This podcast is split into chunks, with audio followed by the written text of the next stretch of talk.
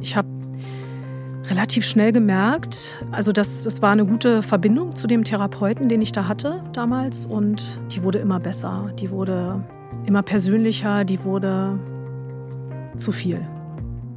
Hallo und herzlich willkommen bei Stahl, aber herzlich. Mein Name ist Stefanie Stahl. Und heute kommt Julia zu mir. Julia hat den mutigen Schritt gemacht und hat sich in eine Psychotherapie begeben. Und da hat sie sich in ihren Therapeuten verliebt und er anscheinend auch in sie. Und die Geschichte ist leider ziemlich schlecht für Julia ausgegangen. Und darüber wollen wir gleich sprechen. Ich möchte auch eine kleine Warnung aussprechen, weil viele überlegen sich auch in Psychotherapie zu gehen. Also es ist einfach so eine Situation, die jetzt auch nicht so häufig auftaucht. Ähm, und es ist ja ein starkes Vertrauensverhältnis. Aber wenn ihr so das Gefühl habt, hier läuft irgendwas schief, das fühlt sich emotional jetzt gar nicht gut für mich an, dann nehmt das Gefühl erstmal ernst und schaut mal, ob ihr eine Vertrauensperson findet, mit der ihr darüber reden könnt. Hallo Julia, schön, dass du da bist und ich bin schon ganz gespannt und neugierig, welches Problem du mitgebracht hast. Hallo Steffi. Ja, äh, mich beschäftigt ein ich würde es mal so bezeichnen, obwohl es hart klingt, aber ein traumatischer Ausgang äh, meiner letzten Psychotherapie. Wow, krass. Mhm. Was ist passiert? Genau, also ich bin wegen einer, ja eigentlich wegen einer Angststörung, wegen einer Verlustangst in eine Therapie gegangen. Damals ging es noch um eine Partnerschaft, die ich nicht auflösen konnte. Ich hatte das Gefühl, ich stecke fest in dieser Beziehung und das hatte irgendwie auch alles keinen Sinn mehr. Und ich habe mir dann, bin dann zu einem Psychotherapeuten gegangen und genau und habe versucht, da das zu lösen, das Problem. Der konnte mir auch ganz gut helfen in der Sache und am Ende kam es dann auch zu einer Trennung zu dem Mann, mit dem es eben nicht mehr so wirklich funktioniert hat. Und das war auch okay, aber es war sehr schwer auch, weil ich in meiner Kindheit, muss man dazu sagen, Verluste erfahren habe, die möglicherweise nachhaltig auch so ein bisschen wirken immer noch. Also das ist so seine Diagnose gewesen und ich glaube auch, dass es möglicherweise auch tatsächlich ursächlich ist. Ich kann mit Trennung ganz schwer umgehen, also mhm. mit Trennung zu Menschen, von Menschen. Ich verfall da in so eine, in, wie, wie, also es ist wirklich was, was mich sehr belastet. Das ist, als ob ich wieder zu so einem Kind werde immer, ne? was ich damals auch erlebt habe. Eben, mhm. es waren so Tode da, innerhalb der Familie. Tode. Darf ja. ich gerade kurz fragen, wer, wer gestorben das ist? Das sind plötzliche Herztode gewesen. Ja. Und so in der Familie, im Familienbereich, nicht direkt, aber eben so Tanten und Cousinen. Ah. Also schon eng und mhm. sehr, sehr schmerzvoll. Genau, da war ich damals ähm, elf und. Kommt auch direkt wieder hoch, ne, wenn du es jetzt sagst, oder? Ja, natürlich, klar. Ich habe das als Kind erlebt. Ich hatte eben danach auch immer große Angst um meine Mama, weil das waren ja ihre Geschwister. Die sind binnen eines Jahres äh, verstorben plötzlich. Und das war in den 80ern. Genau, mittlerweile bin ich erwachsen und merke aber auch, dass offensichtlich doch da einiges in meiner Psyche hm, nicht so läuft, äh, wie sich eben ja in Krisensituationen, eben gerade bei Verlusten auch von Partnern, aber auch Freundschaften merke ich es, dass ich da nicht normal reagiere. Ich habe das Gefühl, dass ich äh, so, ja, ich werde dann also ich werde dann wie ein kleines Kind. Also ich fahre dann dahin und klingel und bin komplett irgendwie aufgelöst, so, so sinngemäß, nimm mich zurück. Ich kann ohne dich nicht leben. Also wie ein kleines Kind, was angewiesen ist auf diese Person im Leben. Und das bin ich ja nicht. Ich bin äh, erwachsen und verdiene mein Geld und komme klar. Ich habe einen großen, tollen Freundeskreis. Mir geht's gut. Ich bin wirtschaftlich, ich bin gut aufgestellt. Das ist alles so gut. Weißt du, wie sich das für mich anhört? Dass es ein Trauma für dich war, dass du traumatisiert bist auf diesem Thema. Und ich würde dir dafür mal empfehlen, einen speziellen Traumatherapeuten aufzusuchen, der mit dir diese Vorfälle so bearbeitet, dass sie sich anders konfigurieren, sozusagen in deinem Gehirn, sodass du nicht immer so extrem getriggert wirst. Okay. Ne? Dafür gibt es ja auch äh, Traumatherapien. Mhm. Ah ja, guter Tipp. Mhm. Danke, ja. Mhm. Ja. Genau. Und die haben eine andere Technik, weißt du? Das ist die sogenannte EMDR. Mhm. Und das steht für dieses Rapid Eye Movement auch. Es mhm. ist eine relativ technische Angelegenheit, kann aber sehr wirkungsvoll sein und ist so speziell für die Bearbeitung von Traumata. Ja? Und du könntest dir tatsächlich den Zusammenhang vorstellen, auch, ja? Zwischen das kann durchaus sein, dass es mhm. einfach damals traumatisch für dich war. Also ich meine, du hast, das ist jetzt sehr, sehr lange her, du hast es eben nur kurz berichtet, sofort hat dein Gesicht die Farbe gewechselt und dir kamen Tränen in die Augen, so wie wenn das gestern gewesen wäre. Und wenn du sagst, dass du so regredierst, sagen wir Psychologen, also wieder klein wirst, äh, wenn du irgendeinen Trigger hast auf dem Thema Verlust, dann liegt das mal so die Vermutung nahe. Ne? Den Rest kannst du da auch mit dem Traumatherapeuten bearbeiten, weil ich glaube, du wolltest ja auf ein anderes Thema mit. Ja, das ist ja nicht unser Thema für heute, sondern du wolltest ja auf ein anderes Thema hinaus, genau. wenn ich das dich richtig verstanden habe.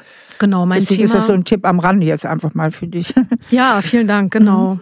Da bin ich nicht drauf gekommen. Da wäre ich gar nicht drauf gekommen, tatsächlich sowas. Da den Therapeuten die Richtung der Therapieform zu ändern, sozusagen. Ja, was mir dann passiert ist, ist, ich habe relativ schnell gemerkt, also das, das war eine gute Verbindung zu dem Therapeuten, den ich da hatte damals und die wurde immer besser, die wurde immer persönlicher, die wurde zu viel. Ich hab, dachte irgendwie, das war eine, ein Humor, der war faszinierend, der war, hat gepasst, der war, ich habe mich so wohl gefühlt, wir haben so unfassbar, eine unfassbare Verbindung plötzlich gespürt. Also ich habe die gespürt und ich hatte das Gefühl, da passiert was. Und es ging dann eben so weiter, dass ich, ich hatte dann Geburtstag und ja, er schrieb mir dann Nachrichten eben, ja, dass, dass, dass ich dass ich eine wunderbare Frau sei und dass ich das alles richtig mache und er mir ähm, gratuliert und seine Message kam halt um 0 Uhr und ich habe auch schon gemerkt, irgendwie, der Mann beschäftigt mich und ja, und von ihm kam dann eben auch morgens und abends Nachrichten und ob ich schon wach sei und er wünscht mir einen schönen Tag und genau. Und er sagte, er sei der Verzauberter, ich, ich die Zauberin und er sei zügellos, er weiß gar nicht, was ihm geschieht gerade oder wie ihm geschieht gerade. Und also er, es war faszinierend. Irgendwie, ich hab, war verliebt würde ich sagen. So mhm. und dann, ich habe jetzt ja auch viel darüber gelesen, diese Gegenübertragung, diese, das, ich habe das irgendwann relativ schnell für mich ausgeschlossen, weil ich gemerkt habe, es ist tatsächlich der Mann dahinter. Mhm. Also es ist der Mann dahinter, der mir wirklich richtig gut gefiel und Warum habt ihr dann nicht die Therapie beendet? Ihr hättet dann ja beenden können und eure Beziehung auf eine andere Ebene heben können. War das im Raum? Naja, ich habe ich hab ihm irgendwann äh, mitgeteilt, dass ich glaube, dass ich da irgendwie was empfinde für ihn. Und er sagte, ja, ich, ich, er würde ja auch selber merken, dass da eben irgendwas passiert. Und eins nach dem anderen, sagte er. Eins nach dem anderen. Wir sind jetzt hier gerade, wir, wir werden hier nicht irgendeine Ebene verlassen. Wir werden das doch sicherlich klug miteinander klären können. Und dann habe ich gesagt, ja, möchte ich auch, weil er mir wichtig ist. Es war mir tatsächlich auch wichtig, die Therapie, weil so ganz durch war ich auch noch nicht. Ich war schon immer noch irgendwo auch gefangen, aber ich habe eben gemerkt, dass eigentlich der Therapeut es war eher der Mann als der Therapeut, der wichtig war für mich, mhm. der mir wichtig erschien. Und dann ging das eben auch einher mit Dingen wie, ich habe eine Tochter und die war mal dabei und dann hat er meiner Tochter irgendwie 20 Euro geschenkt und das Ganze auch nochmal und irgendwie ähm, hat sie ihm so einen Stern geschenkt und den Stern hatte er immer an seinem Schreibtisch. Immer wenn ich kam, hat er diesen Stern in die Hand genommen und ich habe eben so auch das Gefühl gehabt, der ist verliebt das ist klar. Ja, und er träumt von Sonne, Mond und Stern, schrieb er mir dann. Und er ist genau und ja, und ähm, dann brachte er Kuchen mit, dann habe ich mal einen Kuchen bei ihm gegessen. So. Und also es war irgendwie komplett, es war privat, also auch was er schrieb, dann von sich und von seinem Grundstück. Dann hat er mir irgendwie Tulpen geschickt aus seinem, von seinem Grundstück und da stand dann, die Tulpen frieren, sie auch? Fragezeichen. Also Ach, immer, bei sie wart ihr geblieben? Immer per Sie. Es war immer, ist immer per Sie geblieben. Dann ging es so weit, dass ich nach jeder Therapiestunde gab es eine Umarmung. Es war natürlich für mich wunderschön. Ich habe den Mann, ich will nicht sagen geliebt, aber natürlich, da war schon, also ich, ich rede ja jetzt von einem Zeitraum von einem Jahr, ne? Das ging über einen Zeitraum von einem Jahr, dass wir, äh, ich habe ein ganzes Buch voll mittlerweile von diesen Dingen, die, die er mir eben geschrieben hat und auch sowas wie ich habe gesagt, ich weiß gar nicht, was das jetzt hier alles überhaupt, was ist das hier? Und dann meinte er, äh, wir warten doch schon, wir warten doch schon darauf, dass wir dann danach eben auch machen können, wie wir wollen. Aber jetzt momentan ist es geht das so nicht. Ne? Und immer in gewisser Weise ein Stück weit verschlüsselt. Es kam ja, immer verschlüsselt. Auch hingehalten, ne? Ja, genau. Dann kam es auch so dazu, dass er sagte, ja, na klar, wir können gerne mal mit den Hunden spazieren gehen. Hab ich ihn, ich habe ihn immer gefragt und er sagte, ja, ja, das können wir gerne machen. Aber es kam dazu nie. Es ja. ist, er ist immer so kurz davor abgebogen wieder, ne? Immer abgebogen und ja, meine Begeisterung stieg und ich war fasziniert und wir, wir waren beide irgendwie, es war so, es war toll, es war einfach, es war einfach schön, es war einfach herrlich. Ich habe mich selten so gut und so frei und so, so verstanden gefühlt, aber eben nicht nur diese therapeutische Ebene, sondern es war so, es war eigentlich war alles privat. Also ich habe das Gefühl, ich kenne sein ganzes Leben. Also er hat mir alles aufgeschrieben über seine Kinder, über und er hat sich auch als Single dargestellt, auch wenn ich wusste, dass es eine Frau gibt, aber er hat gesagt, äh, sie können auch zwischen den Zeilen lesen. Also er hat mir auch klar gemacht, dass da auf jeden Fall eine Chance besteht, ebenso. Ne? Also dass er da, dass er verfügbar sei. So, es war irgendwie alles klar und irgendwann habe ich gemerkt, dass er sich ja, er ja, oder auch zum Beispiel, das war auch so eine Geschichte, da er ist ja auch Arzt und er hatte mir genau, er musste mir ein Rezept vorbeibringen und kam dann, sagte er kommt vorbei, kurz nur das Rezept vorbeibringen, weil es anders irgendwie nicht ging. Und dann fuhr er wieder weg und dann schrieb er mir da draußen, da lag ein Stein vor ihrem Haus und der hat mich am Wegfahren gehindert, dieser Stein. Und ich muss immer noch an diesen Stein denken. Ich weiß nicht, warum der mich daran hindern wollte, dass ich von ihnen wegfahre. So, und das, das waren so diese ganzen, ne, das war dieses Ganze, wo ich halt, ich war glücklich, ich war einfach glücklich, aber natürlich jetzt von außen gesehen komplett verkehrt. Also ich habe in einer komplett falschen Rolle gesessen, weil ich war ja, klar, in diesem Abhängigkeitsverhältnis, das weiß ich jetzt auch, aber es war mir natürlich damals nicht klar, was daraus für eine Katastrophe für mich entstehen könnte. Ne? So, ja, Die Katastrophe wäre halt nicht so wahnsinnig riesig gewesen, wenn er einfach sehr rechtzeitig die Therapie beendet hätte und ihr auf die andere Ebene gewechselt wäre. Ne? Aber dieses ewige Hinhalten, und Hoffnung machen und gleichzeitig Therapie weiterführen. Ja, also das ist ja die katastrophale Ebene eigentlich.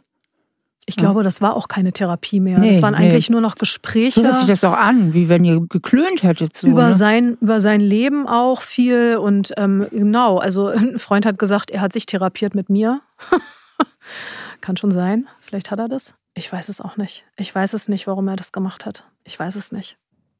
Dann schrieb er mir auch, äh, hat er mir ein Horoskop geschickt, irgendwie Weihnachten auch. Das war auch nochmal so, da habe ich mich natürlich gefreut und dann war für mich auch alles klar. Da stand halt drin, in seinem Horoskop stand drin, dass er sich auf Liebe und Freundschaft im nächsten Jahr mit meinem Sternzeichen freuen kann.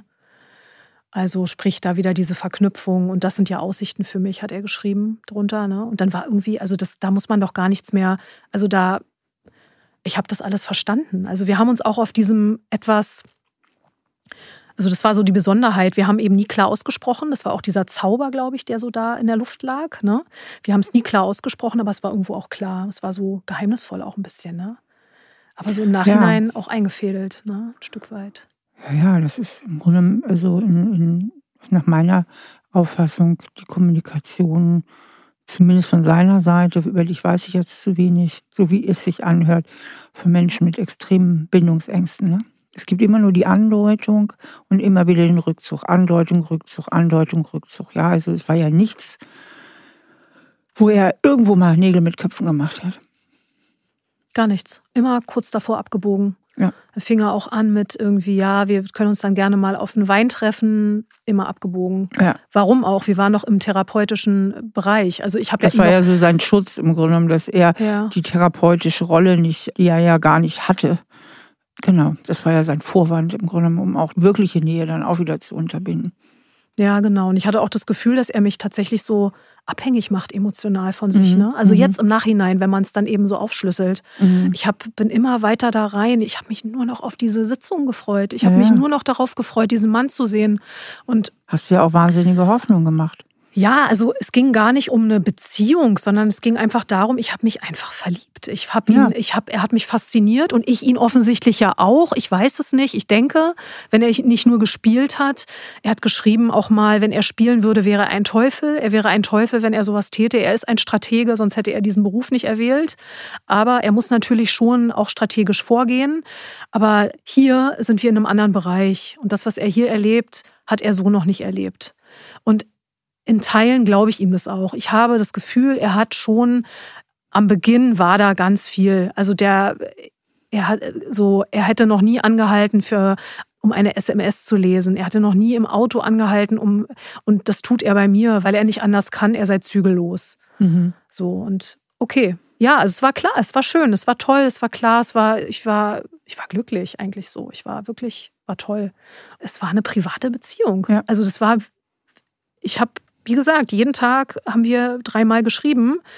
Das war eine Richtig. Das war eine ganz, für mich eine unfassbar tiefe Bindung zu ihm. Ich hatte ja. eine, und dazu so mein, ja, Schutzbedürfnis auch bei einem Mann ist so ein bisschen auch meins. Also so schutzsuchend und was darstellen sicherlich auch. Das ist, glaube ich schon, dass das auch so eine Sache ist, Der die hat mich eigentlich all deine Sehnsüchte bedient, ja.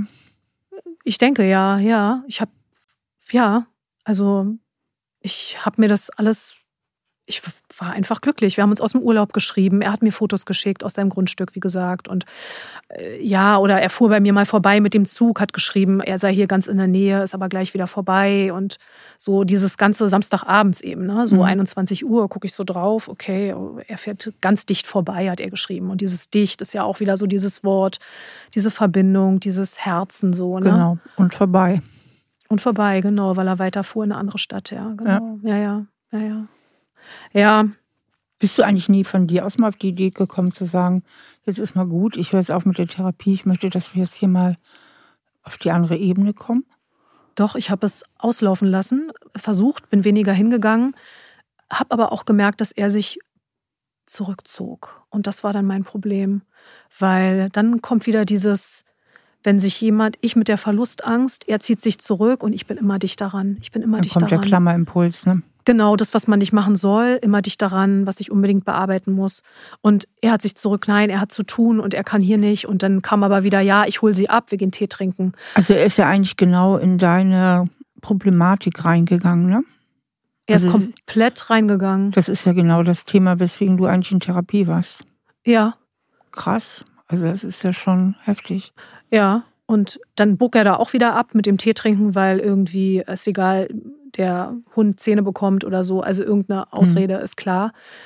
Ich habe es aber trotzdem noch so hingenommen. Da bin ich eben, ja, da habe ich, da ist wieder so auch der Punkt Selbstwert und so, wo man eigentlich sagen müsste, weißt du was?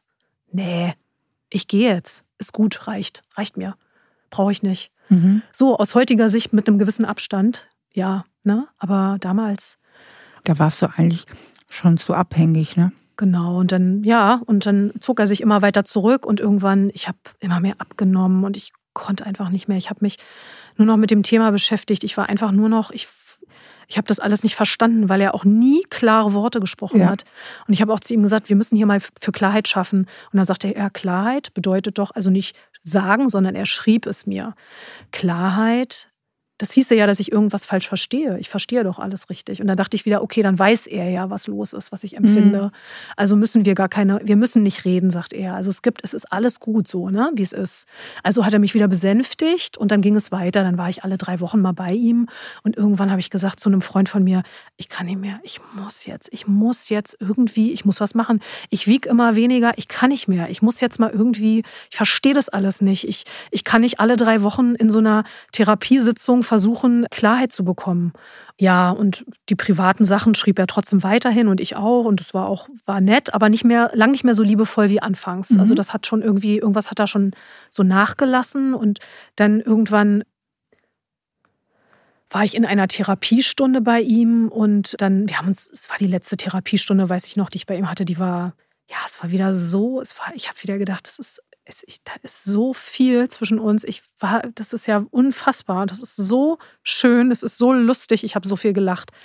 Wie selten. Das war, das, da war das so eine Ebene, so eine, ja, wie es eben so ist zwischen Menschen, Mann und Frau, wo eben in dem Falle, wo eben was passiert. So. Mhm. Genau, er hat mir auch immer geschrieben, wie sehr er sich freut auf unsere Therapiestunde. Also da auch, ne? Der Montag kommt, der Dienstag, aber der Mittwoch, da wird wieder alles schön sein. So, ne? Also es war immer so, immer wieder, so ja. ganz, ganz viel.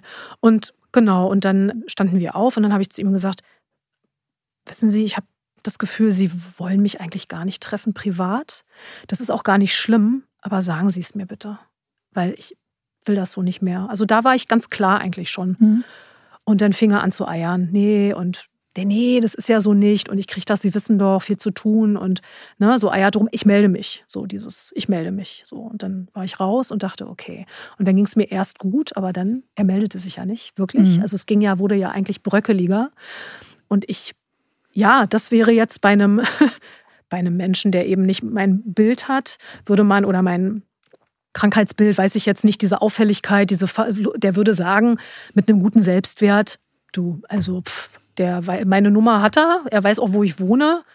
Ich weiß auch, wo er wohnt, also ne, soll er sich mal melden. So, ne, genau. Kann man ja mal ganz entspannt sehen. Soll er sich mal melden, der Gute, und ansonsten soll er bleiben, wo der. Ich weiß nicht, ob das. Äh, ja, genau. ansonsten soll er bleiben, wo der Pfeffer wächst. Ne? So könnte man ja als erwachsener, normal äh, tickender Mensch eigentlich auch reagieren. Habe ich aber nicht. ja, ich meine, du bist halt in den Sog des totalen Kontrollverlusts gekommen, ja. Also erstmal war er dein Traummann und du dachtest, du hättest jetzt vielleicht den Mann deines Lebens gefunden und hast dich gefreut auf eine große Zukunft, die er dir ja auch in Aussicht gestellt hat. Und dann ist das aber nie wahr geworden, ja. Das ist ja wirklich die Vorlage, ich sag mal in Anführungsstrichen zum Durchdrehen, ja. Also es ist immer, immer Doppelbotschaften, ja. Nennen wir das auch in der Psychologie, ja. Doppelbotschaften. Also komm her und bleib fern, komm her und bleib fern. Also, und er hat dich immer, immer wieder angefüttert, hat dir immer wieder Hoffnung gemacht, hat sich ja eigentlich positioniert, aber ist ja nie irgendwo näher gekommen. Ne? Ich meine, als Therapeut hätte er das sowieso alles nicht gedurft. Das war alles komplett übergriffig. Das geht einfach nicht. Und wenn er sich wirklich in dich verliebt hätte und bindungsfähig gewesen wäre, gibt es immer noch die Möglichkeit, man beendet die Therapie ne, im mhm. beidseitigen Einverständnis und guckt dann, was außerhalb der Therapie passiert oder eben auch nicht passiert. Also das, die Möglichkeit gibt es auch noch. Aber was er gemacht hat, das geht ja gar nicht. Und du bist da völlig in den Sog reingeraten. Ne? Mhm. Ja, richtig. Und ich habe dann gewartet und gewartet und habe ihn dann natürlich habe ihm geschrieben und es kam nichts zurück und ich habe schon gemerkt, irgendwie das verändert sich gerade und ich verliere den, ich verliere den und das war ja genau, das ist ja genau mein, das ist ja genau meine Angst und wovor er mich auch immer bewahren wollte. Er hat immer zu mir gesagt, Sie sollen, wenn Sie hier aus der Therapie rausgehen, keine Angst haben, irgendwas falsch zu machen in Ihrem Leben. Das ist, sie müssen nicht Angst haben, dass sie immer verlassen werden, weil sie was falsch machen. Das ist so, ne, das ist ja auch so mein, meine Grundangst, dieses, dass man mich verlässt, dass ich nicht so gut genug bin. wert, gut genug bin, ich genüge, so diese ganzen, genau, ne, so das ist ja so diese Grundproblematik. Und darauf habe ich mich natürlich auch ein Stück weit verlassen. Also ich habe mich gerade auf ihn habe ja. ich mich komplett verlassen. Ich habe mich fallen gelassen. Ich habe mich Sicher. Und du dachtest ja, dein Therapeut wird ja wohl der Letzte sein, ja. der so dramatische Fehler macht, oder? Genau so. Oder der glaube, Letzte sein, dem du nicht vertrauen kannst. Also es ist ja eine unheimliche Vertrauensbeziehung auch. Ist doch klar. Ich habe bei dir so das Gefühl, weißt du, es gibt so, was bei vielen Menschen ist, es gibt immer so zwei Ebenen des Problems. Ich sage mal, es gibt Teil A des Problems und es gibt Teil B des Problems. Teil A in deinem Fall ist, ich habe mich in meinen Therapeuten verliebt und der hat mich ausgenutzt und verarscht oder wie auch immer. Ne? Also auf jeden Fall, was du ihm schilderst. Teil B ist, was bin ich nur eine blöde Nuss, dass mir das passiert ist. Das ist Teil B. Teil B ist, man wirft sich das selber auch noch vor. Mhm. Und ich sage immer, wenn man Teil B schon mal rausnehmen könnte, mhm. dann würde es einem schon ein Stück besser gehen. Dann hätte man nur noch mit Teil A zu tun. Mhm weil ich kriege mit, dass du dir ziemlich viel Vorwürfe machst, dass dir das auch passiert ist. Ja. Was dann passiert ist, ist eigentlich das, was ich ihm jetzt vorwerfe und was mir einfach seit Monaten eben Sorge bereitet. Das ist die Tatsache, dass ich, er hat immer gesagt, ich sei mutig und leidenschaftlich und das sei eine sehr seltene Kombination. Also das hat er so betont mehrfach. Sie hat ja auch sehr geschmeichelt immer. Sicher, sicher. Gegenseitig schon. Also mhm. klar, das war, ja. Genau, ich habe dann nicht mehr gewusst, wie es weitergehen soll. Ich konnte ihm nicht mehr schreiben und ich dachte mir, okay, wir sind so privat miteinander mittlerweile, trotz des per Sie. ja, schon lustig, aber war so. Ich muss dahin, ich muss das mit ihm klären. Wenn er sich nicht, dann packe ich den am Hals und ja. dann muss der jetzt mal reden. Ich kann jetzt nicht mehr. Und ich fuhr also dann mal hin an irgendeinem Wochentag und habe auch meinen Freund vorher informiert, noch einen guten Freund von mir, habe gesagt, du, ich fahre da jetzt hin, ich muss da jetzt mal irgendwie Butter bei die Fische. Also ich kann das jetzt nicht mehr. Ich werde hier so, das geht nicht. Und da muss er jetzt einfach mal durch. Das hat er mit eingebrockt und ich muss jetzt auch wissen, was jetzt ist. Und genau, also dann wartete ich, dass er da irgendwie rauskommt aus seiner Praxis. Mhm. Also auch privat wusste ich, wo er wohnt, aber das mache ich natürlich nicht. Also wirklich dann auch Praxis. Und ich wusste, er arbeitet auch immer lange, ne? so bis neun oder halb zehn. Also ist auch lange in der Praxis. Naja, da tat sich nichts und dann klingelte ich.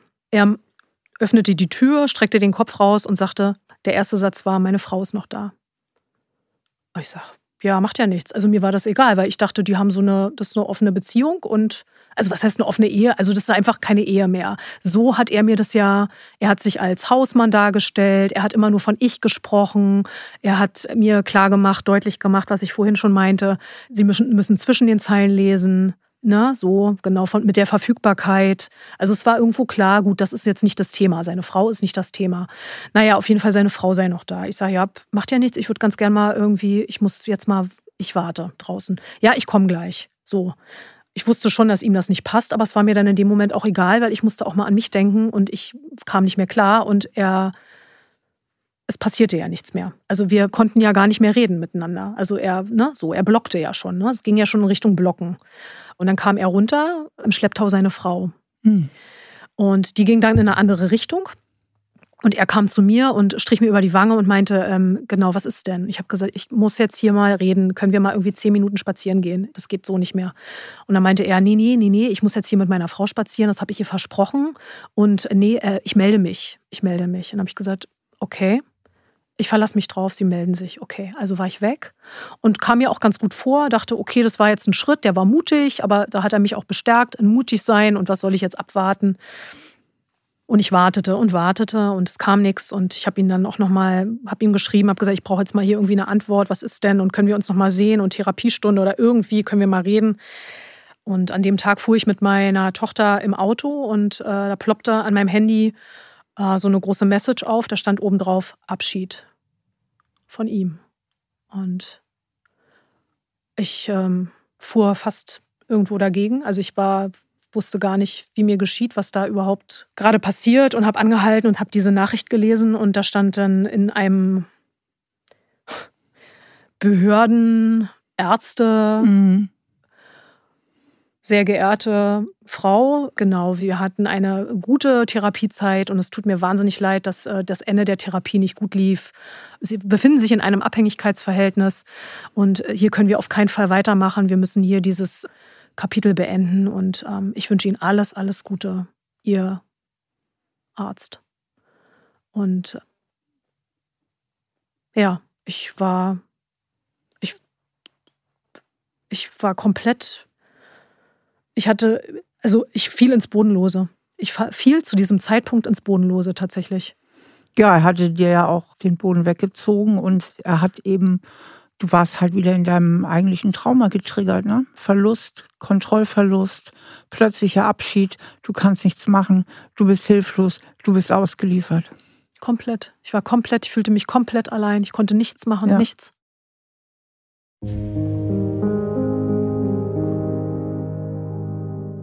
In der Geschichte von Julia gibt es zwei Ebenen. Und zwar einmal ihr emotionales Erleben, was ihr da passiert ist, und natürlich einfach auch eine rechtliche Ebene. Und ich wollte da aber jetzt bewusst nicht direkt irgendetwas bewerten von mir aus als Psychotherapeutin, sondern ihr wirklich den Raum geben und wirklich auch für mich total verstehen, was ist in ihr vorgegangen. Weil für sie ist es vor allen Dingen erstmal eine romantische Liebesgeschichte gewesen und die braucht ihren Raum, ihre Verzweiflung, die sie da gespürt hat und alle Gefühle, die da mit reinspielen, sind einfach wichtig, dass die jetzt auch erstmal da sein dürfen. Aber es zeigt eben schon auch, tatsächlich dieses Trauma im Hintergrund, ne? Weil in deiner Analyse hast du natürlich schon recht, wenn du jetzt genau in diesem Bereich nicht so labil gewesen wärst, nämlich mit diesem Verlusttrauma, hättest du wahrscheinlich schon viel früher mal die Reißleine gezogen. Ne? Aber das ist halt klar, das ist, das ist halt ein ganz, ganz, dieser ganz wunde Punkt, den du hast und den er brutal ausgenutzt hat. Das ist ja ein richtiger therapeutischer Missbrauch, muss man sagen. Hast du diese ganzen SMS eigentlich gespeichert? Mhm. Also du hast es schwarz auf weiß. Mhm. Okay, das mhm. ist ja schon mal gut. Die habe ich alle in einem Buch mittlerweile schon. Mhm. Weil ich, ich habe dann folgendes für mich, ich habe wirklich, also ich habe ich habe ihm dann drei Monate später nochmal geschrieben, dass ich überhaupt nicht klarkomme, dass ich wie unter einer Glocke habe ich mich befunden. Ich war ja. wie in einer Depression. Ja. Wirklich in einer Depression und ich meine, ich musste auch meinem Kind gerecht werden, ja. Also das war, und das wusste er schon damals, hat mhm. er gesagt, Seismograph und wichtig, dass es einem gut geht, der Mama muss es gut gehen, damit es dem Kind gut geht. Und er hat mich mit Füßen getreten. Er hat null Rücksicht auf mich genommen, gar keine Rücksicht. Ja, dich brutal ausgenutzt.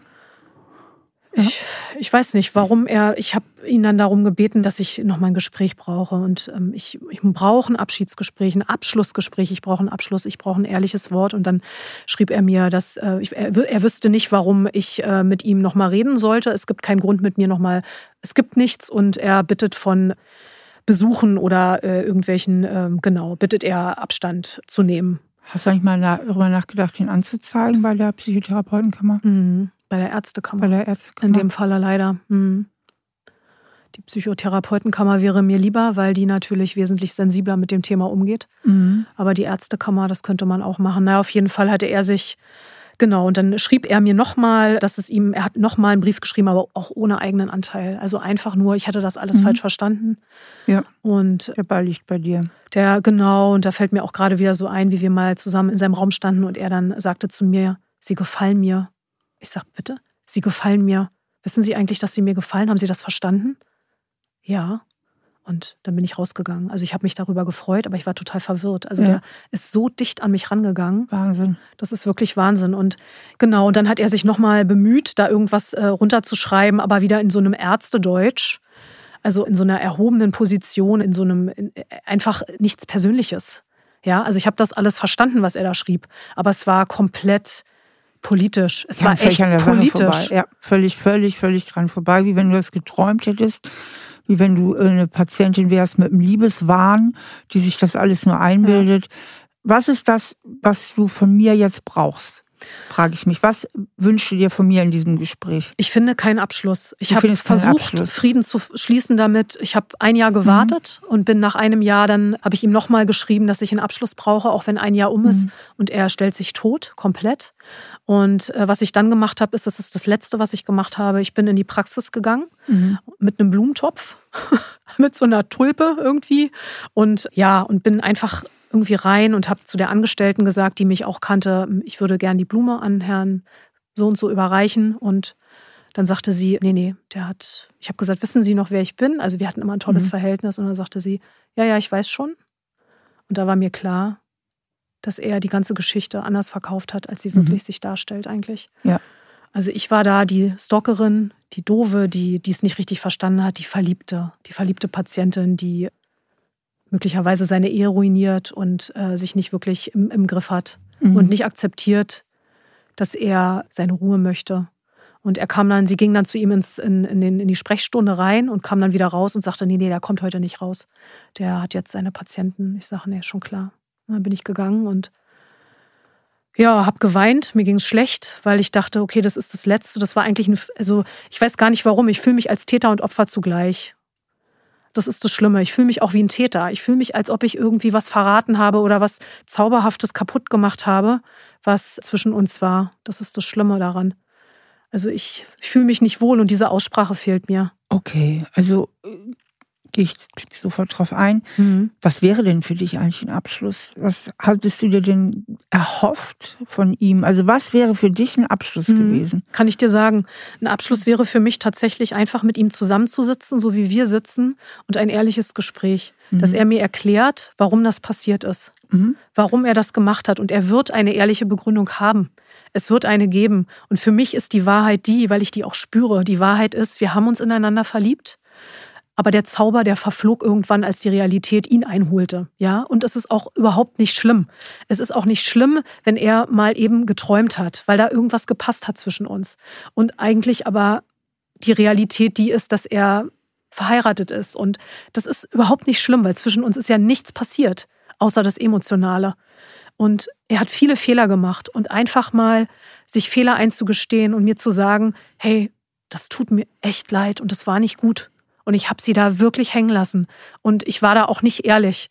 Ich hatte ehrliche Gefühle, aber ich wollte diese Gefühle, ich will diese Gefühle nicht, weil die nicht gut sind. Oder ich will diese ganze Beziehung nicht. Oder ich kann sie nicht mehr sehen und wir müssen aufhören.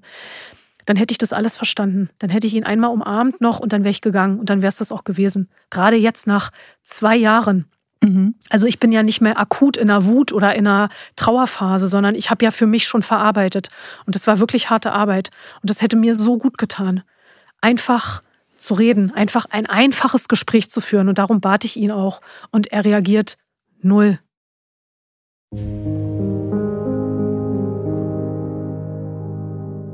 Julia findet einfach keinen Abschluss und sie sagt, der Abschluss wäre eben dieses finale Gespräch, wo er sich einfach auch nochmal offenbart und ihr auch erklärt, was passiert ist. Ich denke, das kann jeder verstehen und jeder kennt die Situation, dass er in einer ganz schwierigen Beziehung mal verstrickt ist und einfach auch im Gespräch noch Erklärungen braucht, um überhaupt abschließen zu können. Und hier ist es aber so, dass Julia diese Erklärung verweigert werden und dadurch bleibt so ein großes Stück an Kontrolllosigkeit und Hilflosigkeit übrig. Und jetzt ist es eben wichtig, dass sie selber die Lösung findet, dass sie selber für sich zu einer Bewertung der Situation kommt, denn sie ringt auch mit der Bewertung der Situation und dadurch auch zu angemessenen Gefühlen findet, die ihr dabei helfen können, sich auch aus der Situation zu lösen.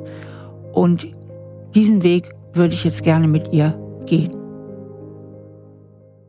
Was ist das, was dich so beschäftigt? Welche Fragen sind es? Habe ich das alles nur geträumt? Hat er mich verarscht? Habe ich was falsch gemacht? Was sind so die Fragen, die in dir arbeiten, dass du nicht loslassen kannst? Auf die du unbedingt eine Antwort brauchst. Diese Hilflosigkeit, dieser Fall ins Bodenlose, dieses für dumm verkaufen, diese Kränkung, dieses Machtspiel am Ende. Auch ein Stück weit das Thema für mich, was ich finde, ist, wie sich anfühlt, ist ein Stück weit auch wie Ghosting. Ja. Er hat die Sache beendet ja. und ich wurde mundtot gemacht. Ich durfte nichts mehr sagen dazu. Ich hatte keine Chance, irgendwie mich dazu zu äußern. Ich habe ihm einen Brief geschrieben, ob er den gelesen hat, weiß ich nicht. Ich hatte keine Chance, irgendwie nochmal zu reagieren darauf, in den Dialog zu treten mit ihm, gab es nicht mehr von seiner Seite. Und es, ist, es fühlte sich wie Ghosting an. Der war von einem, ich will es mal überziehen jetzt oder überspitzen, von Best Friend auf Null. Und es war aber mein Therapeut. Also ich habe, der kennt meine komplette Seele. Und das ist, glaube ich, das Schlimme daran oder das Schlimmste daran. Ich glaube, deswegen habe ich auch diesen Schmerz in dieser Brust. Das ist nicht, dass ich diesen Mann verloren habe und dachte, ich kann mit dem irgendwie ein Leben führen oder so. Überhaupt nicht. Sondern es geht um diesen Kontrollverlust am Ende, natürlich, klar. Die Hilflosigkeit. Diese Hilflosigkeit, mhm. dieses, ja, und dann. Lass uns da mal ganz kurz bleiben, weil ja. das ist ja nun, da ist ja wahnsinnig viel Emotion jetzt auch gerade da. Also er hatte die Macht und zwar alleine gemacht und du hast die Ohnmacht, ja. Ja. Kannst du da mal so hinspüren, wo spürst du das im Körper, diese Ohnmacht? Dass ich keine Möglichkeit habe, mit diesem Menschen jemals wieder zu sprechen. Der verweigert mir ein Gespräch und ich weiß nicht warum. Und deswegen fühle ich mich so, ich fühle mich als Opfer, aber auch schuldig, weil ich das Gefühl habe, ich habe irgendwas verkehrt gemacht und deswegen bestraft er mich. Mhm, Wie eine verstehe. Strafe mhm. fühlt sich das an das ist jetzt eigentlich der ganz, ganz wichtige Punkt. Es ist dieses sich schuldig fühlen, weil er ist ja der Alleinherrscher über eure Beziehung. Ne? Er lässt sich brutal gegen die Wand laufen und das ist eine massive Ablehnung, die du dadurch erfährst, ne? also die totale Ablehnung. Und jetzt passiert ja etwas, wenn wir so eine Ablehnung erfahren, so sind wir ja konditioniert, warum sollen wir abgelehnt werden, wenn wir nicht irgendwas falsch gemacht haben? Ne? Mhm. Ja, das ist ja das, was ich immer als das gespiegelte Selbstwertempfinden bezeichne. Er spiegelt dir, du bist verkehrt. Du bist so verkehrt, dass ich schon nichts mehr mit dir zu tun haben will. Mhm. Ich nehme noch nicht mal einen Blumentopf von dir entgegen. Mhm. So verkehrt bist du. Mhm. Ja. Und du nimmst es auch tatsächlich zu dir. Ja, du ja. sagst nicht, du Arsch, ich zeige dich an. Du bist narzisstischer Therapeut oder was auch immer. Total bindungsgestörtes Arsch. Weißt du, so die Wut fehlt mhm. eigentlich. Ich spüre bei dir viel mehr Verzweiflung als Wut. Ja, leider. Ja? ja. Sondern du nimmst es auch zu dir und fühlst dich schuldig. Und das ist, was da passiert. Ne? Und wenn du diese Schuld, dieses, ne, er hat den Fehler gemacht, nicht ich. Wenn du das rauskriegen könntest, dann würde es dir gut gehen, denke ich. Ja? Aber was ist passiert? Erster Psychotherapeut, erster Papa. Mhm. Erster Papa. Ja. Er ist der Große. Mhm. Du bist das Mädchen. Mhm. Ja, das heißt, du bist im Grunde genommen das kleine Mädchen, was von seinem Papa komplett die Abfuhr bekommen hat, ja. Was denkt ein kleines Kind? Das kleine Kind denkt nicht, Papa hat eine massive Bindungsstörung. Das kleine Kind denkt, ich bin schuld. Ja, ja, stimmt. So fühle ich mich, genauso. Ja. Ja. Und ich versuche natürlich mir zu vergegenwärtigen, dass ich eine erwachsene Frau bin. Das muss ich mir immer wieder ins Bewusstsein rufen, auch, dass ich sage, ich bin kein Kind, ich bin erwachsen ich bin groß, ich kann entscheiden für mich, ich habe, ne, aber das ist, das kippt immer wieder in diese Kindrolle, in dieses Kindschema. In dieses, Und damit kippt deine Wahrnehmung. Ja, ja, ich merke auch, da muss ich wirklich mich bewusst wirklich tatsächlich wieder erheben. Also, ne, so dieses. Wenn du nämlich im Kind bist, dann bist du klein und dann guckst du hoch. Und wenn du hoch guckst, hat er recht. Ja. Dann ist er groß, du bist klein, also hat er recht. Ja. Das heißt, indem du innerlich klein wirst, wird er groß und damit bekommt er Recht und du die Schuld. Ich muss dich jetzt einfach mal fragen, wie war denn das früher bei dir zu Hause? Da wird es ja lebensgeschichtlich irgendeinen roten Faden vermutlich geben, dass du da so eine Schuldbereitschaft hast. Gibt es da irgendwas, wo du sagst, kenne ich von meinem Vater oder kenne ich irgendwoher diese Schuldbereitschaft? Das kenne ich tatsächlich nicht, das weiß ich nicht. Das könnte ich jetzt so nicht formulieren. Mm -mm. Nee, wüsste ich nicht. Okay. Ich frage mich das auch, auch der Selbstwert, der fehlende. Ja. Ich weiß es nicht, wo das herrührt. Ich, ich weiß es wirklich nicht. Können wir mal einen kurzen Exkurs machen und du erzählst mir mal, wie du deine Eltern erlebt hast, wie deine Kindheit war? Meine Kindheit war geborgen, mhm. Einzelkind, mhm. Familie, also meine Eltern heute noch zusammenlebend. Da war eigentlich alles soweit. Also ich war schon immer so das behütete Mädchen, ne? So. Mhm ich glaube auch ein Stück weit diese Überanpassung, ich glaube, da ist auch so ein bisschen was mit dabei, dass ich auch immer gerne sollte schon alles auch so laufen, wie es ist auch gut gewesen, aber so ich merke, dass ich jetzt erst, also Krisen machen stark, ich merke jetzt, dass ich langsam wieder aufblühe und das Gefühl habe, auch so mein eigenes Leben leben zu wollen und das hat viele, viele Jahre, Jahrzehnte gedauert. Also das ist eigentlich ein gutes Gefühl, das ist vielleicht das einzig Positive daran dass man durch diese Krisen tatsächlich, ich spüre es wirklich, dass man äh, wieder so aus diesem Loch rauskraucht und das Gefühl hat, ich muss mich häuten. Ich muss hier mal anders jetzt irgendwie meins machen. Du hast eben erwähnt, du wärst ein bisschen überangepasst und überbehütet. Was hat dieses Überangepasstsein mit deiner Kindheit zu tun? Ich glaube, so als Einzelkind und Mädchen, das ist so, ja, ich, also da, da kann ich gar nicht so viel. Es ist tatsächlich nichts so Signifikantes, glaube ich, was da so hervorstechen könnte, was mich da jetzt so. Nee, da wüsste ich jetzt nichts. Mhm. Ja. Mhm. Okay, du sagst also, eigentlich ist es nur diese therapeutische Beziehung oder kennst du es sonst auch in deinem Leben, dass du schon schneller geneigt bist, die Schuld zu dir zu nehmen? Ja, das ist was, was sicherlich auch ein Problem ist, ja. Also ich glaube, diese Verlustsache, dieses, also Selbstwert merke ich auch ganz, ganz, ganz klar. Das ist wirklich ein Riesenthema.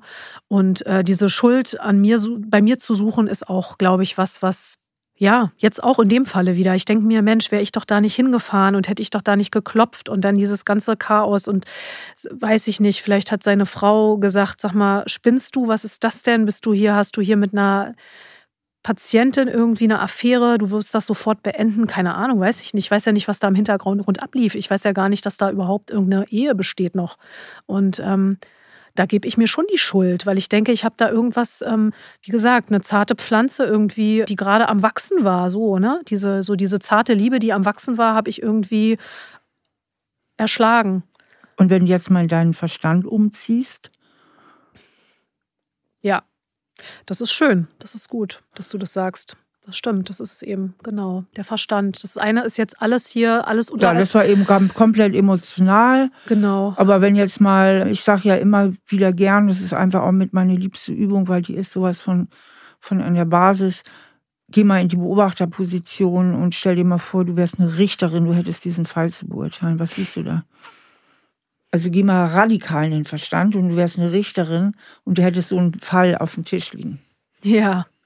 Ja, interessant. Würde ich Ungerechtigkeit sehen, ganz massiv. Die Frau ist ganz weit unten, der Mann ganz weit oben in der Ungerechtigkeitsskala. Und es geht überhaupt nicht. Der hat sich zu entschuldigen, der hat ein Bußgeld zu bezahlen.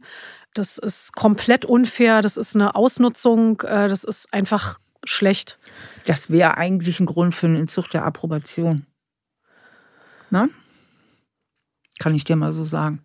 Vielleicht reagiert er deswegen nicht, weil er davor Angst hat. Weil er würde mich ja wieder abweisen. Und das wäre mir auch nicht schlimm, überhaupt nicht. Aber er würde mich ja bei einem Gespräch wieder abweisen, ganz sicher. Also würde sagen, wir müssen den Kontakt abbrechen, was auch völlig in Ordnung wäre, aus privaten Gründen. Und er weiß aber auch, er weiß nicht, wie ich reagiere und vielleicht hat er einfach auch davor Angst. Das habe ich mir auch schon mal gefragt. Und das würde ich ihm so gerne nehmen. Ich würde ihm die Angst gerne nehmen. Wozu denn?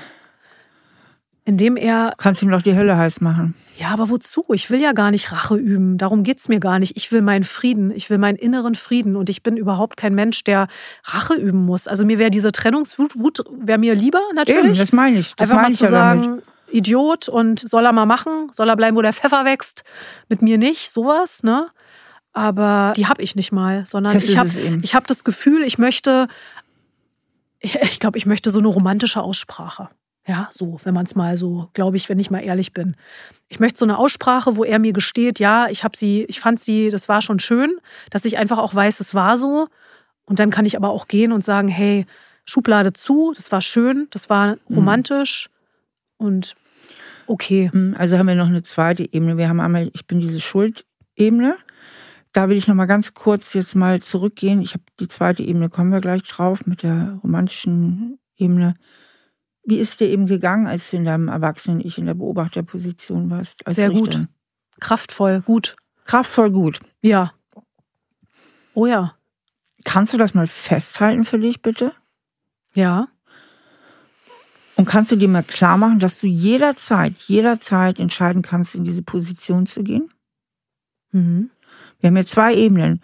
Wir haben das Kind in dir, die sehr viel erzählt und sehr in der Emotion ist, ne? Und wir haben die erwachsene Julia. Ja, und die Erwachsene sieht klar. Ja. Die Erwachsene hat auch Argumente. Und die Erwachsene sieht es auch richtig. Kannst du dir mal klar machen, dass die Erwachsene in dir Recht hat? Mhm. Das ist ganz wichtig, dass du dein Erwachsenen-Ich stärkst um damit letztlich auch deine Gefühle regulieren zu können. Du sagst, dass die Erwachsene recht hat. Hat die Erwachsene recht?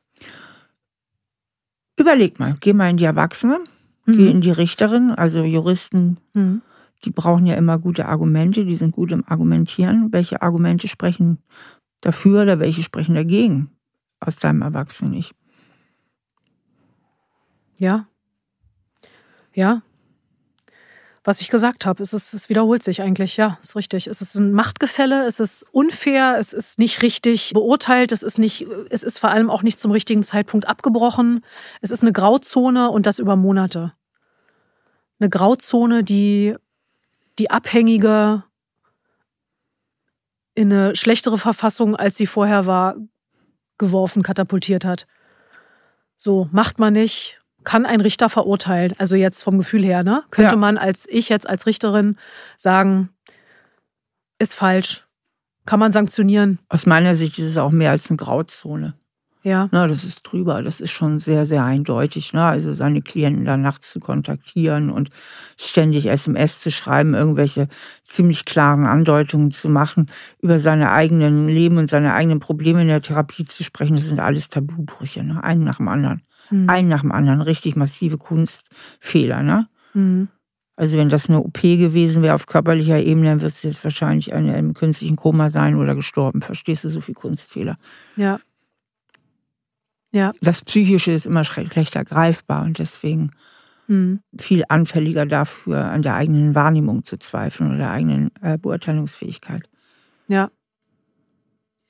Also diese, also, diese Metaebene hat mir tatsächlich geholfen. Ich glaube, das ist wirklich wichtig, dass man das Ganze versucht von außen zu sehen. Ich würde dir sogar raten, wenn du zu Hause bist und Zeit hast, das mal schriftlich zu machen. Mhm weißt du, richtig schriftlich die ganzen Argumente auch so und die kannst du auch immer in der Handtasche dabei haben. Wenn dein Gedächtnis wieder zu versagen droht, dann guckst du auf den Zettel. Ja. Und dieses Schriftliche ist auch sehr entlastend. Mhm. Es geht mir hier in diesem Punkt darum, dass dein erwachsenen Ich, also der klare Verstand, stark wird, weil der hat die Fähigkeit, auch die Emotionen zu regulieren. Nicht in dem Moment, wenn deine Emotion schon ganz stark ist. Also wenn du jetzt schon total in der Verzweiflung abgedriftet bist, dann steht der Verstand in dem Moment auf verlorenem Posten. Aber der Verstand hat wahnsinnig gute Chancen bei leichten und mittelleichten Emotionen. Ne? Das heißt, das kannst du richtig trainieren. Mhm. Du kannst richtig trainieren, immer wieder deinen Verstand zu benutzen in dem Fall. Und dir das klar zu machen. Mhm. Aber es gibt ja eine andere Ebene und mit der bist du natürlich auch anfällig, immer wieder in die Position zu kommen, bin ich schuld und du sagtest eben, mein Selbstwertgefühl ist auch nicht so toll.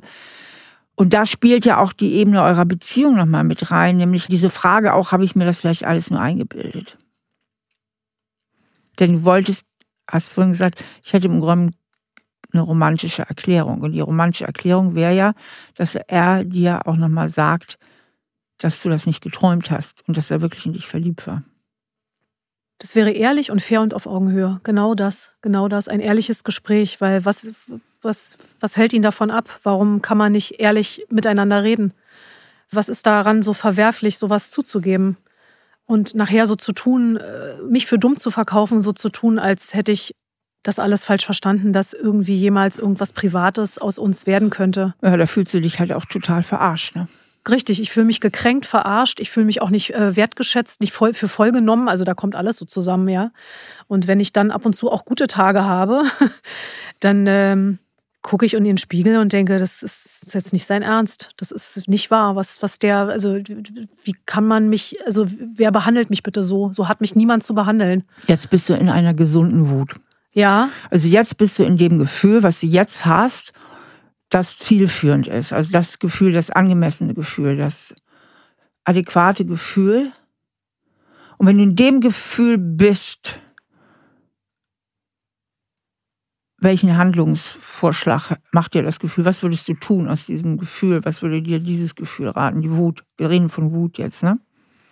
Das Schlimme ist, ich habe das zwar ausgesprochen, weil ich wieder in so eine, auf so eine e-, Metaebene mich begeben habe, aber so richtig fühlen tue ich es nicht. Das ist das, was so schade ist. Ich fühle es nicht wirklich. Weißt Eben warst aber da. Ja, ich war kurz mal da, aber du weißt, was ich meine. Ne? Ich bin. Es rutscht wieder weg. Es rutscht weg. Es ist nicht wirklich da. Und äh, eben was war ich da, das stimmt. Okay, genau. Eben warst du da. Ja. Was hat es mit deiner Lebensgeschichte zu tun, dass du so wenig Wut halten und fühlen kannst? Angst vor Verlusten. Und genau das hat er mir bestätigt wieder. Er hat mir bestätigt, wenn man einen Fehler macht, ist derjenige weg. Er hat genau das gemacht, wovor ich immer Angst habe, ein Leben lang schon. Dass wenn ich Fehler mache, dass dann der andere sagt, also so will ich dich jetzt aber auch nicht. Also es ist, ich, ich verstehe ihn einfach nicht. Es ist wirklich, ja, Brennglasartig. So hat er es ja formuliert. So ist nochmal, es auch. gehst du bitte nochmal in die Erwachsenenposition? Ja. Hast du Fehler gemacht? Frau Richterin? Nein, nein, habe ich nicht. Nein, nein, stimmt. Ich habe keinen Fehler gemacht. Ich habe keinen Fehler gemacht. Ich habe irgendwann einfach mal einen Mann zur Rede gestellt, der ein Jahr lang mit mir gespielt hat. Offensichtlich. Jetzt ist sie wieder da, die Wut, ne? Ja. Du merkst, in dem Moment, wo du klar in der Birne bist, Ja, ja. Hast du auch die Wut. Hast du recht, ja, das stimmt, genau. Nee, und dann habe ich auch keinen Fehler gemacht. Ich sehe das jetzt richtig vor mir. Ich sehe eine andere Frau vor mir, das bin nicht ich. Ja. Und versuche das eben zu übertragen auf die zwei. Ja. Und sehe da, hey, nein, wehr dich, Frau, Mädchen, wie auch immer, wehr dich, mach. Geh auf ihn zu und stelle ihn.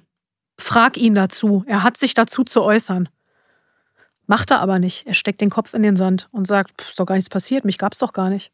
Was ist denn jetzt los? Ja. Was will sie denn? Was will sie denn noch? Das ist ja auch wieder die, die Hilflosigkeit, ne? Mhm. Von der Richterin-Position, was würdest du dir empfehlen? Was wäre deine Idee? Was würdest du dir empfehlen, wenn du wieder aus deinem Erwachsenen-Ich heraus den Fall begutachtest? Ich würde als Richterin ihn versuchen dazu zu bringen, darüber zu reden. Klarheit zu schaffen. Mhm.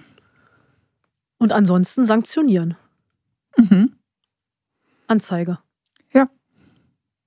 Ja. Das ist die Folge daraus. Das ist Ja. die Folge aus dem Schweigen für mich. Ja. Ja. Dass man dann einfach sagt, okay, ich muss das jetzt offenlegen. Ich muss das jetzt Ja. einfach mal offenlegen und Ja. sagen, dass ich aufgrund seiner Verhaltensweisen, eigentlich aufgrund des Endes, mit einer Depression, mit einer erneuten Depression Richtig. aus einer Psychotherapie rausgegangen bin. Absolut, wegen, Ohne weitere Hilfe. wegen massiver Behandlungsfehler. Ne? Wie gesagt, wenn du auf dem OP-Tisch liegen würdest, wärst du das entweder im künstlichen Wachkoma oder tot. Ja, das sind massive Behandlungsfehler, die da passiert sind. Ja. Hm? Die er nicht aufgefangen hat am Ende. Ja. Ne? Und was, Also- was so wichtig für dich daran ist, dass du vom Opfer und von der Ohnmacht in die Tat kommst. Ja. Deswegen ist das heilsam für dich. Dass du nicht in der Opferrolle bleibst, dass du nicht in der Ohnmacht bleibst, sondern lernst, dass du wirksam sein kannst, dass du etwas bewirken kannst. Dass Beziehung nicht etwas ist, was du über dich ergehen lassen musst, sondern dass Beziehung etwas ist, was du mitgestalten kannst und dass du wehrhaft bist und dass du Möglichkeiten hast, dich zu wehren. So viele hat man nicht. Dadurch, dass er schweigt, gibt es wahnsinnig wenige Möglichkeiten, an die Öffentlichkeit zu gehen. So wie jetzt hier, das ist eine Möglichkeit. Die Ärztekammer. Die Ärztekammer ist eine Möglichkeit, aber das war es dann auch schon. Ich Ja, werde nicht wird- anfangen. Das wird sehr unangenehm, wenn du an die Ärztekammer gehst. Du kannst dir vor allen Dingen auch eine Anwältin nehmen oder einen Anwalt dazu nehmen. Ich würde das auch nicht alleine da durchgehen. Ich würde mir jemanden holen, der auch in diese Richtung spezialisiert ist von der Juristerei. Und ich denke, es ist wichtig, dass du dich wehrst. Okay. Ich habe ihm das übrigens angekündigt per Mail und auch Mhm. daraufhin kam nichts. Ja. Also entweder fühlt er sich so sicher oder er bleibt bei seiner Linie oder seiner Linie treu, dass er sagt, keine, äh, er hat vielleicht auch Erfahrung schon damit, keine Reaktion von mir. Die SMS kannst du nachweisen, ne? Dass ich das geschrieben habe? Ja. Mit der Ärztekammer? Du hast noch den SMS-Verlauf. Ja. Also hast du noch Beweise. Ach so, sein, unseren ganzen Dialog Ja. in, in, dem, in dem Jahr habe ich alles. Ja. Auch elektronisch noch. Elektronisch und ja, habe ich alles da. Genau, das muss auch elektronisch voll abgesichert werden. Du brauchst ja Beweise, weil sonst kommt er natürlich durch mit der Ja. Idee, du hättest den Liebeswahn und so Ja, weiter. ja, ne? nein, nein, ich habe alles. Ich habe alles. Also ich denke, es ist wichtig, dass du in die Handlung kommst für dich. Mhm. Tue ich ja auch, gerade auch. Es Mhm. ist, ist ja alles ein Tun. Es um, ich, ich muss mich jetzt selbst äh, ein Stück weit selbst therapieren, merke ich. Ich muss, dadurch, dass kein Gespräch und kein gutes Ende, ich brauche ein gutes Ende. Es gibt kein gutes Ende. Es gibt irgendwie nur dieses Ghosting-Ende gefühlt für mich und diese Schuld und dieses so. Und ich muss für mich jetzt eine eigene, also ich versuche seit Monaten, mich selbst mit mir irgendwie in der Sache klarzukommen. Ja, und jetzt hast du auch diesen Kämpfergeist und die Haltung Ja, und die Stimme, die du brauchst. Ja, also, dass du von, dem, von der Ohnmacht in die Handlung kommst. Ja, weil du, er hatte dich in eine ohnmächtige Situation da manövriert. Wie gesagt, er hatte die Macht, du hast die Ohnmacht.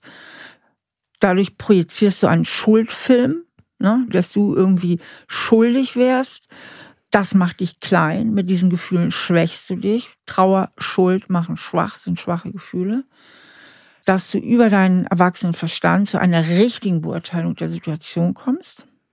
Die Situation klar siehst, richtig beurteilst. Wenn du sie richtig beurteilst, kommt auch das richtige Gefühl, nämlich Wut. Auf die adäquate Wahrnehmung der Situation folgt das adäquate Gefühl. Und das adäquate Gefühl macht dir auch einen adäquaten Handlungsvorschlag. Mhm. Wenn das inadäquate Gefühl, die Schuld, nur inadäquate Handlungsvorschläge macht. Ja? Also Schuld, wenn Schuld ein angemessenes Gefühl ist, weil man tatsächlich was falsch gemacht hat. Schuld kann ja auch angemessen sein. In deinem Fall ist sie nicht angemessen. Aber eine mhm. angemessene Schuld legt zum Beispiel die Handlung nahe der Wiedergutmachung. Mhm. Ja, du hast ja einen Fehler gemacht du fühlst dich schuldig und deine Schuld sagt, mach es wieder gut, geh dahin, entschuldige dich, tu irgendwas aktiv, dass du es wieder gut machst. Dann wäre es adäquat. Aber deine Schuld ist nicht adäquat. Okay. Und so ja? habe ich mich aber gefühlt. Deswegen mit der Blume in die Praxis. Ich wollte ihm eigentlich die Hand reichen und sagen, hey, alles gut. Das ja, ist, ist so. nicht dein Job. Ist nicht mein Job, richtig. Ist er müsste mit dem, Job, mit dem genau. Blumenstrauß ankommen. Aber du hast es ja selber für dich erarbeitet. Du musstest eigentlich nur eine Sache tun. Du musstest in die Beobachterposition gehen. Also es ist wirklich ganz wenig, was du tun musstest. Du musstest einfach nur mal in deinen Verstand umziehen, in deinen Verstand wechseln, die Sache von außen sehen und dann siehst du klar. Dann kommt das richtige Gefühl und dann kommen die richtigen Handlungsvorschläge. Okay. Mhm. Und daran wirst du wachsen. Mhm. Ja, denke ich auch. Ich denke auch. Ich merke auch, dass ich wirklich auf gutem Wege bin. Also hätte ich hier vor einem Jahr gesessen, äh, hättest du noch eine ganz andere Julia gesehen. Ganz sicher. Viel verzweifelter, viel traumatisierter noch, also mhm. offensichtlich traumatisierter. Das ist eigentlich schon, da ist schon viel passiert, aber es hat mich halt unendlich viel Kraft gekostet. Es ja. war eine wahnsinnig schwere Zeit für ja. mich. Ja, ja. Ja. deswegen eben auch, genau, deswegen muss ich auch in die Handlung gehen, genau was du sagst. Ja. Genau. Wie geht's dir jetzt? Besser, gut. Besser. Ich merke, das ist eine gute Form, damit umzugehen, glaube ich, die du mir da mit auf den Weg gibst. Ja, ich wachse daran. Ich merke das. Also, das ist wirklich was, äh, das war, das war ein Erlebnis, also tatsächlich mit eins der schlimmsten Erlebnisse meines Lebens, muss ich mhm. wirklich sagen. Also, es war wirklich, wirklich traumatisch. Und ich habe auch schon einiges erlebt, so ist es nicht. Aber ich merke, dass ich da von Tag zu Tag, von Woche zu Woche wachse und größer werde. Mhm. Das schaffe ich gerade. Aber wie gesagt, das war lange war ich eher in einer Depression, eher in so einer depressiven äh, Episode und war wusste nicht, wie ich da rauskommen soll, wusste mir nicht zu helfen und war also ich war schon arbeitsfähig, das nicht, aber völlig unklar. Also ich ja. krieg jetzt langsam genau, das ist das Schöne, dass du so die Klarheit kommt langsam zurück die Klarheit und damit aber auch so diese, dieses von außen draufschauen. Ja. Und das ist das Gute, wenn man. Ne, ja, so. Klarheit ist so, so, so wichtig, weil Klarheit eben auch eine Richtung aufzeigt, in der man sich bewegen kann. In dem Moment, wo du unklar bist, weißt du nicht, ob du rechts oder links gehen sollst. Oder ob du überhaupt aufstehen sollst, wie bei der Depression. Ne? Also so. Aber je klarer du wirst, desto eindeutiger sind auch deine Gefühle und desto eindeutiger ist auch das Verhalten, also desto eindeutiger kannst du dich entscheiden, was du tun möchtest. Ja, genau. Ich habe auch gemerkt, dass ich in dieser Durcheinanderphase noch, da habe ich ihm ja auch genau, was man nicht machen soll, ständig irgendwas geschrieben, weil er mich, er hat mich halt, er hätte mich nur ganz klar irgendwo abholen müssen. Also er hätte nur einmal sagen müssen, kommen Sie mal her, wir klären das mal hier, das ist nicht gut. Aber es ging, ich war, ich bin ja immer ins Leere gelaufen und dadurch wurde ich immer diffuser irgendwie in meinem ganzen. Ja, und ne? dadurch, ne? und das äh, solltest du dir unbedingt verzeihen, entsteht ein wahnsinnig hoher Handlungsimpuls. In dem Moment, wo wir Kontrolle verlieren, wenn wir nicht sofort resignieren, das hast du ja nicht getan, was ja auch gut so ist, dass du nicht resigniert hast, sondern hast du natürlich einen ganz hohen Handlungsimpuls. Ja, du willst ja die Kontrolle zurückgewinnen und das ist normal. Das ist normal, das ist menschlich gesund. Und was macht man, wenn man Kontrolle zurückgewinnen will? Man tut, man geht in die Aktion. Man schreibt SMS, man klingelt, man geht hinterher, man tut irgendwas, ja. Mhm. Und der Nachteil ist, irgendwann dreht man sich um und denkt, Mist, was bist du dem so lange hinterhergelaufen? Ja, aber erstmal ist das eine völlig natürliche Reaktion, eine gesunde Reaktion auf ein von seiner Seite völlig ungesundes Verhalten, ja. Ja, das ist auch nochmal eine gute Erklärung für mich, weil ich mir dahingehend natürlich auch Vorwürfe gemacht habe. Das ist ja so der Klassiker, eben dann hinterher ja, zu rennen. Ne? Aber du hast schon recht, man kann das begründen und man kann das analysieren. Und vor allem, wo man dann wieder zum gleichen Thema kommt, gerade er müsste es doch eigentlich auch verstehen. Also auch den Hintergrund verstehen und wissen, wie du es mir erklärst, das kennt er ja auch alles. Also er ist ja vom Fach. Und er weiß naja, ja, warum ich... ihn da mal nicht, dann hätte er sich auch anders verhalten. Ja, gut, so kann man es natürlich auch sehen. Es gibt aber genügend. warum er mich nicht abgeholt hat, das es ist doch eigentlich so einfach. Äh, schlechte äh, Psychotherapeuten. Ja. Und, ähm, ja. Also, ja, und ich denke, er ist auch sehr unreflektiert. Es ist wirklich gefährlich, was er da gemacht hat. Und ich bin mir auch sicher, dass das vielleicht auch nicht das erste Mal war, sondern dass er auch in anderen Weisen Patienten missbraucht. Und das ist auf jeden Fall etwas für die Ärztekammer. Hm. Das ist auch was, was mir dann schon wieder, mir tut das leid. Weißt du das? Warum so, tut mir das du, leid? Jetzt bist du, was, was macht das Mitleid wieder? Mitleid erstickt die Wut. Ne? Ja. So. Ja, ich, ich, weil ich, so, ich möchte das eigentlich überhaupt nicht. Weißt du, weil ich dann natürlich wieder, habe ich wieder dieses, ich sehe dann wieder ihn, wie wir eigentlich gut klargekommen sind. Und dann denke ich, Mensch, jetzt gehe ich da zur Ärztekammer. Wo, wo bin ich gelandet? Aber mhm. ich muss das tun. Das Mitleid, mit dem Mitleid übernimmst du wieder die Verantwortung für eure Beziehung. Ne? Mhm. Ja. Er muss ja Mitleid mit dir haben. Ja, hat er aber nicht. Genau. Ja, ja. Er braucht das Mitleid. Er braucht die Schuldgefühle. Du nimmst was zu dir, was zu ihm gehört. Er sollte sich schuldig fühlen, und zwar richtig. Und er sollte Mitleid haben. Mhm. Diese Gefühle gehören zu ihm und du nimmst sie zu dir rüber. Mhm. Und damit passiert aber Folgendes, du hältst dich dadurch wieder in der Beziehung zu ihm. Ja. Wut ist ein trennendes Gefühl. Schuld und Mitleid sind verbindende Gefühle. Das mhm. führt dich hin, das hält dich in der Bindung. Mhm. Ja? Und dann bist du wieder bei deiner Verlustangst, dann wieder Angst, wirklich loszulassen. Ja, genau. Ja. Weil Wut ist dann auch loslassen. Wut ist Trennung. Ja. Hm. Sofort, sobald du dich bei Schuld oder Mitleid ertappst, umschalten, Erwachsenen-Ich, mhm. Klarsicht. Mhm. Wie gesagt, mach es zu Hause auch schriftlich. Ne? Wirklich schwarz auf weiß argumentieren. Kannst auch ein Plädoyer schreiben, stell dir vor. Ne? So, mach das ganz, ganz klar. Und immer wenn du dich ertappst, dass du wieder in inadäquate Gefühle abrutscht, ertapp dich und schalte um. Ne? Und Trotzdem, weil hier jetzt auch nicht der Raum ist, also rein zeitlich gesehen und wir ja jetzt auch nur dieses eine Gespräch haben, würde es mich interessieren und das würde ich dir auch mitgeben auf dem Weg. Guck doch da mal hin, wenn du davon sagst, du hättest nicht so ein tolles Selbstwertgefühl und neigst leicht zu Schuld. Es muss schon irgendwelche Spuren geben und auch eine sehr liebevolle Kindheit. Heißt ja nicht, dass alles richtig gelaufen ist. Ne? Mhm. Also auch liebevolle Eltern können ja trotzdem im, im, Kind manchmal das Gefühl hinterlassen, vielleicht ohne Mama und Papa schaffe ich das gar nicht so gut, ne? Oder ich bin gar nicht so gut in der Lage, auf eigenen Füßen immer zu stehen in diesem Leben, gerade weil Mama und Papa auch viel und gut für mich gesorgt haben. So, also da würde ich schon noch mal genauer hingucken an deiner Stelle, dass du da auch so eine doch eine schnelle Bereitschaft hast, dann auch Schuld zu dir zu nehmen oder so. Mhm, okay, ja. Weißt du, wie ich meine? Gut, ja, ja. Mhm. Ja. Denn du musst dich ja jetzt auch fit machen, dass dir diese Dinge nicht wieder passieren, dass du dich ausnutzen lässt und dass du viel zu lange Schuld zu dir nimmst, wo sie gar nicht zu dir gehört.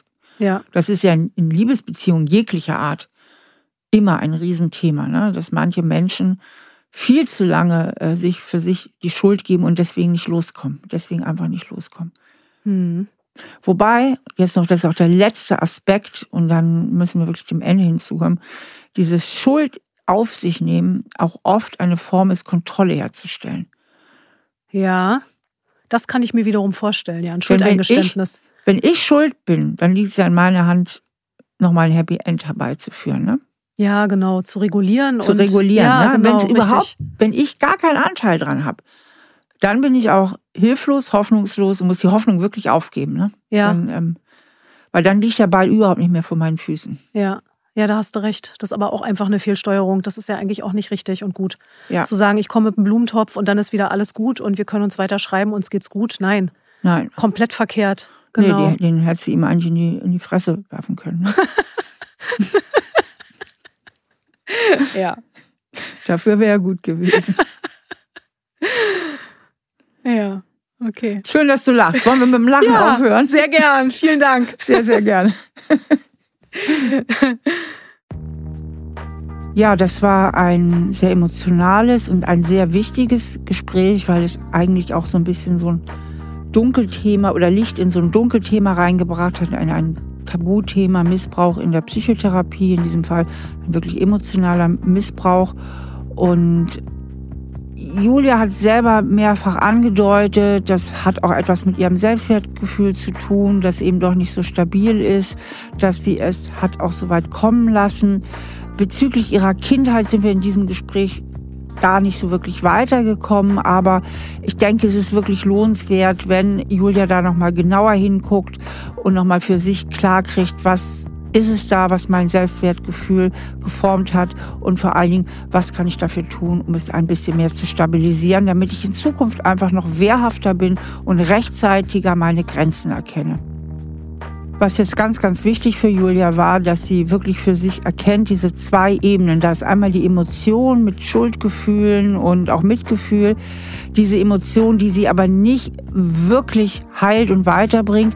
Und aber auch der rationale Anteil, ihre klare Vernunft. Und von dort aus kann sie ganz klar sehen, was ist da passiert. Und von dort aus kann sie klar sehen, mir ist Unrecht passiert. Und deswegen ist ganz, ganz wichtig, dass sie sich immer wieder ertappt, wenn sie in ihrer nicht adäquaten Emotion des Mitleids ist und umschaltet auf ihr Erwachsenen-Ich, das klar sehen kann. Und dort kommt dann auch die adäquate Emotion, nämlich die Wut. Und die braucht sie ja auch. Das nächste Mal ist Hannah bei mir. Hanna hat mir geschrieben, dass sie ständig die Jobs wechselt. Und sie würde gern verstehen, was vielleicht dahinter steckt. Tja, und da sind wir auch hintergekommen. Hanna ist nämlich ziemlich konfliktscheu. Und wie das miteinander zusammenhängt, ergründen wir das nächste Mal. Vielen Dank, dass ihr wieder dabei gewesen seid. Und wenn euch der Podcast gefallen hat, dann würde ich mich sehr freuen, wenn ihr mich entweder auf iTunes oder auf Spotify bewertet. Stahl aber herzlich, der Psychotherapie-Podcast mit Stefanie Stahl.